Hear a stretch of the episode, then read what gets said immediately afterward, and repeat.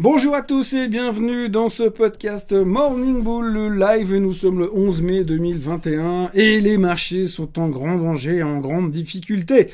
Euh, nous sommes actuellement dans une situation assez euh, délicate puisque euh, depuis hier on s'est, on a retourné encore une fois l'autre veste. Souvenez-vous, vendredi on s'est dit oui, il y a, a, plus de crainte d'inflation. Et puis durant ce week-end on s'est rendu compte qu'il y avait encore des craintes d'inflation parce que les matières premières sont en hausse, parce qu'un pipeline a été hacké et que finalement ça pourrait faire monter les prix du gaz. Mais il n'y a pas que le gaz qui monte, il y a aussi, il y a aussi globalement le bois, il y a aussi le café, il y a aussi la viande. Donc il y a beaucoup de choses qui sont en train de monter. Et si les matières premières montent, c'est inflationniste. Si il y a trop d'inflation, la Banque centrale américaine va monter les taux. Et si les taux montent, eh bien les techs vont en prendre plein la figure. Donc hier soir, Nasdaq patatrac, mais surtout Sox badaboom. Euh, vous pouvez regarder les graphiques. L'indice des Philadelphia Semiconductor Index, donc le secteur des semi-conducteurs, s'est fait détruire hier, moins 5% sur la séance, moins 4,66 pour être précis. Euh, mais techniquement, on a tout enfoncé et on a cassé la tendance, la grande tendance d'une année, ce qui n'est pas une bonne nouvelle. Donc méfiance, puisqu'on dit toujours quand euh, les Sox, quand le Sox commence à changer de tendance, c'est un signal pour dire que le reste va faire pareil. Le Nasdaq est en difficulté et se dirige gentiment vers les 13 000 qui est son prochain support, mais si ça casse, il va y avoir directement 500 points de plus à perdre derrière en direction des 12 500. Donc c'est pas trop bon, mais pour l'instant ça tient toujours au niveau des values puisque le Dow Jones s'en sort plutôt pas mal malgré le bon sang qu'on a eu sur la tech hier. Euh, en Europe, alors on n'a même pas remarqué que la journée avait commencé hier, donc petite journée sans intérêt. C'est surtout après, en fin de journée, que ça a baissé. Euh, sur les marchés. Donc on sent un certain stress pour, euh, pour l'instant sur les marchés. On a les cryptos qui sont pas mal sous pression ce matin. Alors bon, évidemment, c'est pas grave parce que les cryptos, on sait tous que ça va reprendre 100% la semaine prochaine, que l'Ethereum ira à 40 000 et puis que le, Bitcoin ira à 250 000 ou à 1 million. Ça dépend comment on a envie de se, de se motiver. Euh, donc pas mal de pression de ce côté-là, pas mal de commentaires relativement négatifs de la part de JP Morgan sur l'Ether en l'occurrence. Bref, pas mal de pression. On notera aussi les chiffres pourris de Novavax euh, hier soir et les déceptions euh, sur les, les publications de résultats ainsi qu'au niveau des deadlines pour les vaccins.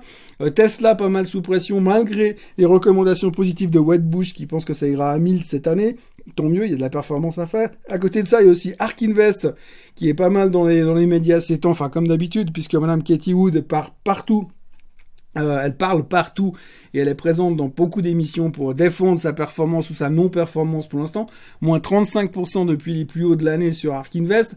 Euh, elle est hyper confiante, on le sait, on connaît l'histoire, euh, mais pour l'instant ça commence à mettre pas mal de pression parce qu'elle a pas mal des titres, de titres à l'intérieur qui sont des grosses positions à elle. Par exemple comme Invitea ou bien Invitae pardon ou bien Palantir qui sont qui ont tous les deux perdu entre 25 et 30% depuis une semaine.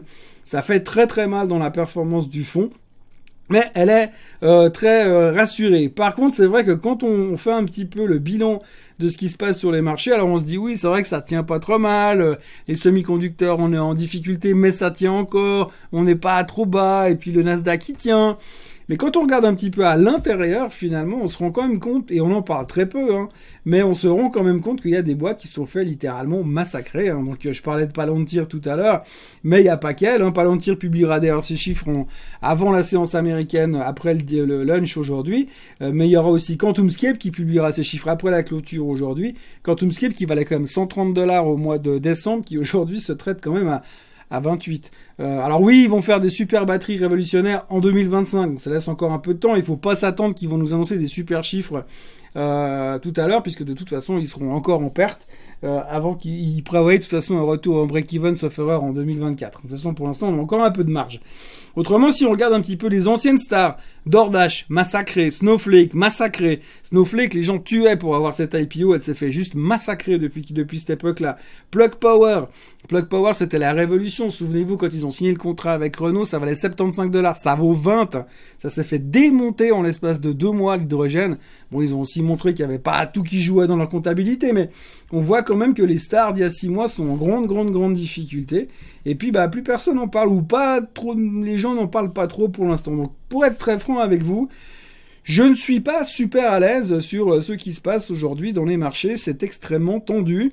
Euh, on a plein de signes avant-coureurs de correction massive. Il y a trop de gens qui ont trop confiance. Il y a trop de gens qui ont tout misé euh, sur les marchés boursiers euh, pour leur avenir. euh, on a oublié pas mal de principes, dont celui de la diversification, et ça reste un tout petit peu inquiétant à mon sens.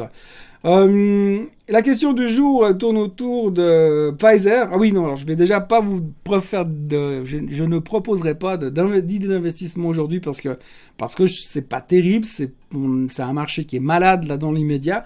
Donc je pense que dans ce genre de journée, avec les futurs qui sont indiqués en baisse ce matin, je vais pas non plus me lancer dans des, euh, des hyper spéculations en ce moment parce qu'il vaut des fois il vaut mieux se poser, euh, mettre les mains dans les poches et observer les marchés de loin avant de faire tout et n'importe quoi.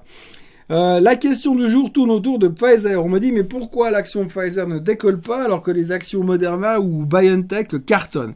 Eh bien simplement parce que Pfizer n'est pas une one product company, c'est-à-dire que Moderna et Pfizer euh, font leur BioNTech font leur performance sur le vaccin alors que Pfizer fait leur, font leur performance sur l'ensemble de leur portefeuille de produits. Aujourd'hui, Pfizer, je ne sais pas combien de médicaments ils ont sur le commerce, mais énormément. Donc si vous voulez, aujourd'hui, quand vous gagnez euh, évidemment très bien sur un produit, bah, c'est positif, mais c'est noyé dans la masse. Les coûts de fonctionnement d'une structure comme Pfizer sont bien évidemment pas les mêmes que sur une boîte comme Moderna ou BioNTech. Donc du coup, ils ont un portefeuille beaucoup plus large, beaucoup plus vaste, beaucoup plus grand, qui leur coûte beaucoup plus cher. Et donc aussi, la performance sur un seul produit est très très euh, limitée euh, et très noyée dans la masse. Donc du coup, bah, vous avez un impact différent. Mais il y a un avantage, c'est que finalement, Pfizer, quand il y a de la la volatilité est moindre, alors que sur une, biotech comme Moderna ou comme BioNTech, la volatilité est beaucoup plus grande. Donc avec une Pfizer, vous aurez moins de potentiel de chance de gagner beaucoup d'argent, mais vous aurez aussi moins de risques d'en perdre beaucoup, contrairement à Moderna ou à BioNTech. Donc c'est un petit peu le principe même, c'est que vous avez une boîte qui est concentrée sur un seul produit et une autre qui est diversifiée. Principe de la diversification. Donc il faut juste savoir où vous mettez les pieds. Moderna, euh, aujourd'hui, Pfizer a une performance qui est somme toute relativement correcte et elle paye un dividende, un gros dividende. Donc vous touchez un dividende et vous avez la performance d'une boîte qui fonctionne relativement bien, qui est pas très sexy en termes de performance, mais qui vous permet aussi d'avoir un certain coussin amortisseur. Donc en gros, quand on veut jouer ce genre de choses, puis qu'on faut pas s'exposer à une seule société, il faut aussi diversifier. Donc vous pouvez très bien avoir un portefeuille avec de la Pfizer et de la Moderna, comme ça vous allez bénéficier d'une certaine volatilité et d'un certain euh, risque un peu plus élevé sur la partie biotech et vous aurez aussi le confort d'avoir une boîte multiproduit qui n'est pas exposée à une seule problématique, le vaccin. Parce qu'aujourd'hui, admettons, on n'en est pas là et on est loin d'en être là, mais admettons que dans deux ans, eh bien, on dise les vaccins, il n'y en a plus jamais besoin, eh bien, BioNTech et Moderna vont devoir se réinventer. Et c'est pas forcément gagné d'avance. Donc, en revanche, vous aurez une Pfizer qui, elle, a un portefeuille qui lui ramène de l'argent sur plein d'autres produits, entre autres le Viagra. Voilà ce qu'on pouvait dire là-dessus. En tous les cas, je vous remercie d'avoir été là. Euh, mon message de la journée sera franchement euh, prudence. Marché, les marchés sont un petit peu en difficulté là tout de suite. Il y a un stress qui est en train de monter. Euh, il y a des risques inflationnistes qui sont en train de venir. on n'a pas Monsieur Powell qui est venu dire que tout allait bien pour l'instant. Donc il y a quand même deux trois risques. Techniquement, on a fait des cassures importantes sur le semi-conductor index, qui est un leading indicator. Méfions-nous. Et soyons prudents, en tout cas pendant euh, quelques jours, ça ne coûte euh, rien. Voilà, je vous souhaite une excellente journée. Merci d'avoir été là, puis on se retrouve demain. Passez une belle journée.